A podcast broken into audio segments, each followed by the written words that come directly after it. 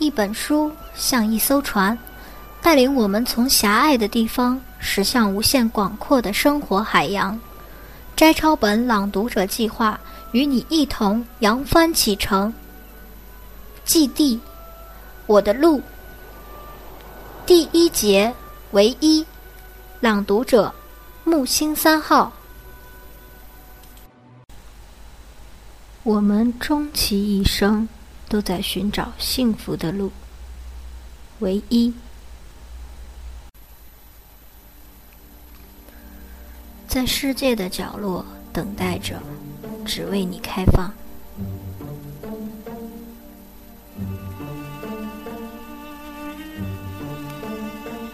渴望一个笑容，期待一阵春风，你就刚刚好经过。然眼神交错，为什么不快乐？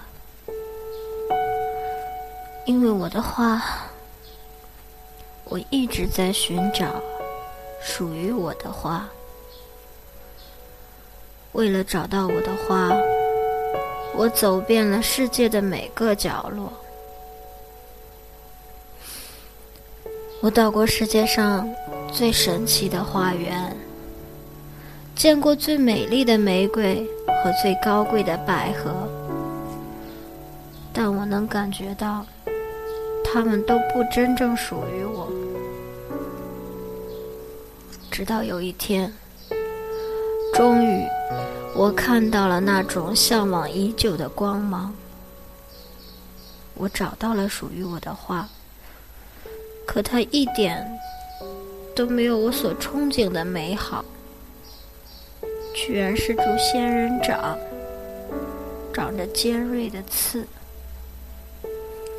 它真的是我要用一生的爱去浇灌的唯一吗？嗯，如果很伤脑筋，让我带走它吧。不行，这是世界上唯一属于我的花。是啊，唯一属于你的花，你这个任性的孩子啊，你知道吗？他为了你，舍弃了本该绚丽的外表，披上尖锐的盔甲，躲在这世界的角落，小心地隐藏着自己的光芒，要在迟钝的你到来之前不被别人发现，等待着唯一的你。他只让唯一的你看到他温暖的光芒。你真是个幸运的孩子。很多人用了一生去寻找，都找不到这样的唯一。